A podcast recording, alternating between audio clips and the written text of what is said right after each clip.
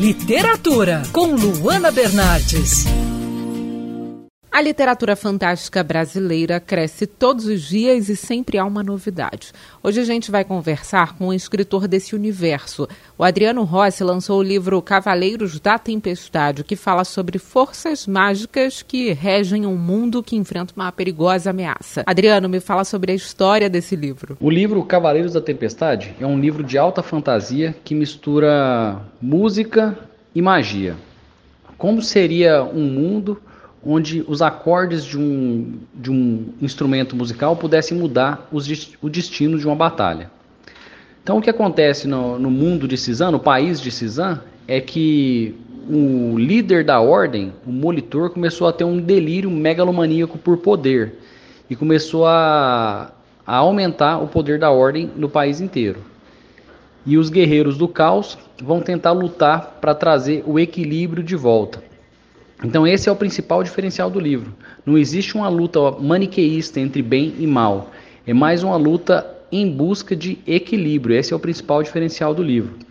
Então eu acho que esse é, a, é, o, é o mote principal da história. Então a gente acompanha a história dos bardos, que são os, os guerreiros do caos, que é o Gibson, a Pearl, o Roland, o Fen e o Rhodes, é, tentando combater essa, esse delírio megalomaníaco do molitor, que seria o, líder, o líder da ordem.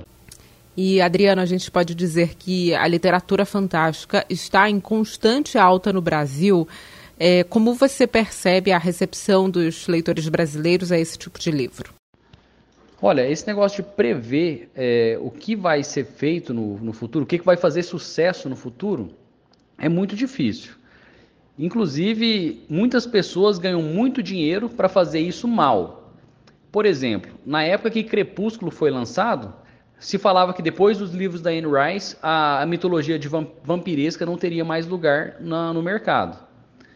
É, então, assim, eu, eu, não, eu não acho que a fantasia esteja crescendo. A fantasia sempre foi grande, ela teve um número de leitores considerável em nichos específicos de mercado e eu não acho que esses nichos estejam crescendo, mas porém eles estão estáveis e são, são pessoas que consomem muito. Leitores de fantasia gostam muito de consumir livros, gostam de consumir brinquedos, colecionáveis, então é um público que, apesar de ser um público que eu acredito que se mantém estável, é um público fiel. Eu não acho que a literatura de fantasia cresceu no Brasil, inclusive a produção literária em termos de fantasia no Brasil não é muito grande poucos é, escritores estão é, tão dispostos a escrever esse livro, especialmente os escritores que já têm um nome estabelecido no mercado. É, mas assim, sempre pode ter aquele boom inesperado. Por exemplo, Torto Arado, do Itamar Vieira Júnior, se você perguntar para qualquer editor antes do livro ser lançado, eu tenho certeza que ninguém apostava que ia ser o sucesso que foi. E foi um dos livros mais vendidos no Brasil dos últimos três anos. Então, eu não acho que a fantasia esteja crescendo, apesar do público de fantasia ser um público fiel e um público que consome muito. Eu espero que, o, que, que esse mercado cresça aqui no Brasil, especialmente com pessoas valorizando um pouco mais a produção nacional. Porque nós estamos tendo é, se a gente, na verdade, principalmente se a gente continuar produzindo literatura de qualidade aqui no Brasil, espero que as editoras voltem os olhares delas de novo para o mercado interno, em vez de ficar procurando só escritor de fora. O que você acha que falta aqui no Brasil nesse nicho? É, eu acho que aqui no Brasil falta um pouco é essa produção de literatura com a cara do Brasil.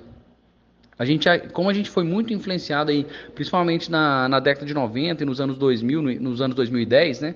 A gente foi muito influenciado pela literatura americana. E os grandes nomes da literatura fantástica são estrangeiros. Então a gente pega muito desses maneirismos de, de escritores gringos, né?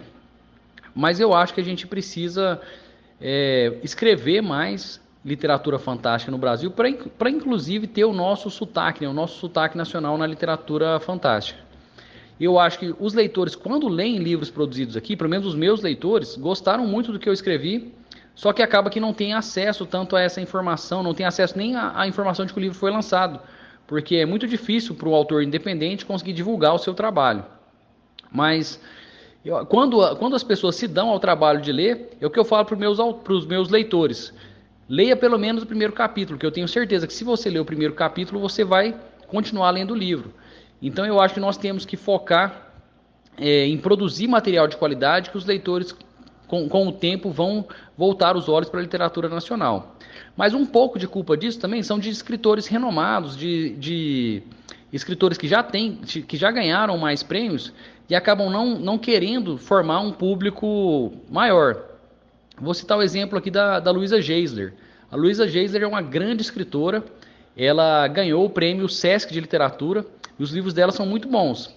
Porém, ela falou uma vez, ela deu uma entrevista e falou em uma entrevista que ela preferia ter 100 leitores que lessem ela de fato do que ter mil leitores que não compreendessem o que ela está lendo.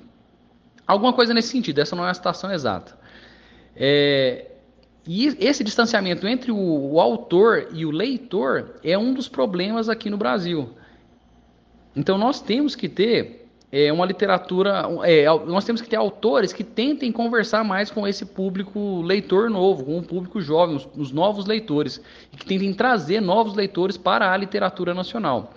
Então, esse, essa, esse pensamento de que a gente precisa de ter esse distanciamento entre autor e leitor acaba que acomete muitos é, autores já renomados, mas eu não acho que isso seja muito saudável. Eu acho que a gente tem que tentar conversar com o leitor e tentar produzir uma obra mais acessível para que o leitor para que o leitor venha a ler mais os livros nacionais. Eu acho que é isso. Quer ouvir essa coluna novamente? É só procurar nas plataformas de streaming de áudio.